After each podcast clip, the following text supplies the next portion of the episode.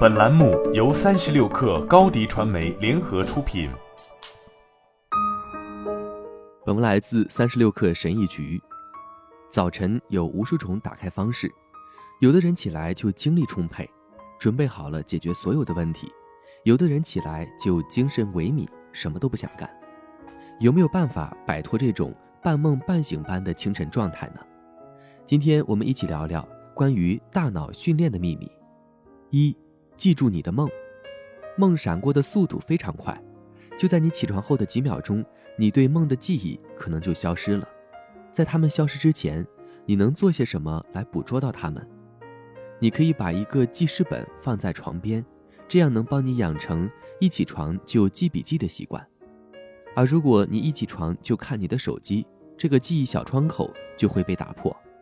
如果你不记得自己昨晚做的梦，写下不记得，然后开始一天的行动，最终这个习惯会把你早上做的第一件事的重点放在笔记本上。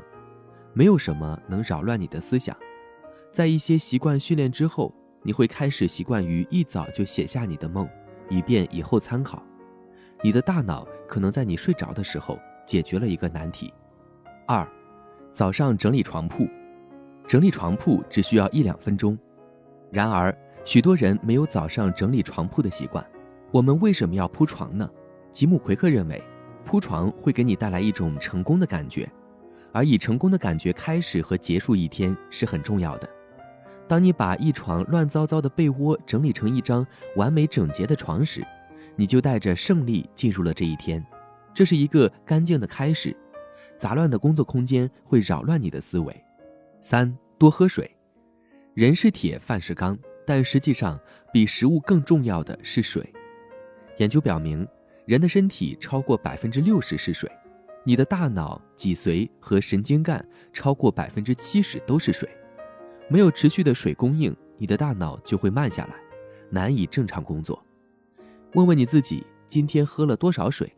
很可能是不够的，你的身体在晚上消耗了大量的能量，结果就是你醒来时是脱水状态的。如果你想让自己的大脑和身体保持运转，则要确保你在白天喝足够的水。四，做深呼吸练习。大脑作为你身体最重要的部分，它消耗了五分之一的氧气，尽管它只占你体重的百分之二，这或许可以解释。为什么你可以在深呼吸数到十之后做出更理性的决定？与我交谈过的大多数人都没有深呼吸练习的经验。一声叹息不算深呼吸，深呼吸的工作是确保我们的大脑有它需要的足够氧气。和其他习惯一样，你可以用很多方式进行深呼吸练习。你可以将深呼吸与你每天都会做的事情联系起来，比如等车或洗碗。我相信。如果你不能把深呼吸作为你早晨的惯例，你也可以在白天找时间做几次深呼吸。五、写日记，写日记对你的心理健康有好处，同时也是一种效率和目标跟踪系统。你如何开始写日记呢？如果你小时候有日记，你可能记得把你的想法写在纸上的感觉，不管是好的想法还是坏的想法。也许你为暗恋的人写了一首诗，但却从未给任何人看过。不管你写了什么，把它们保存在一张纸上都是很好的选择。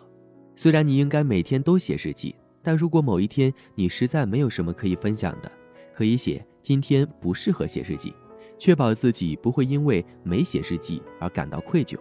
每天写日记可以让你在压力大的日子里保持一种秩序感，所以如果你能养成这个习惯，从长远来看，它可能对你有好处。六，每天阅读。我可以诚实地说，我做不到每周读一本书，但阅读确实能立即给我一种内心平静和成长的感觉。我们要读更多书的另一个原因是，这可能会让你活得更久。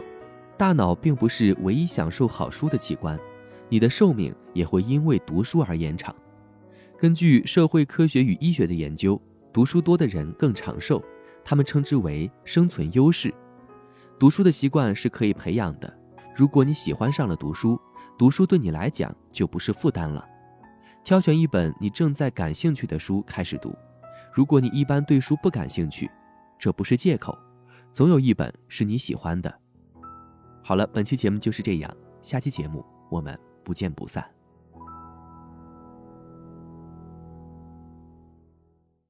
高迪传媒为广大企业提供新媒体短视频代运营服务商务合作请关注微信公众号高迪传媒。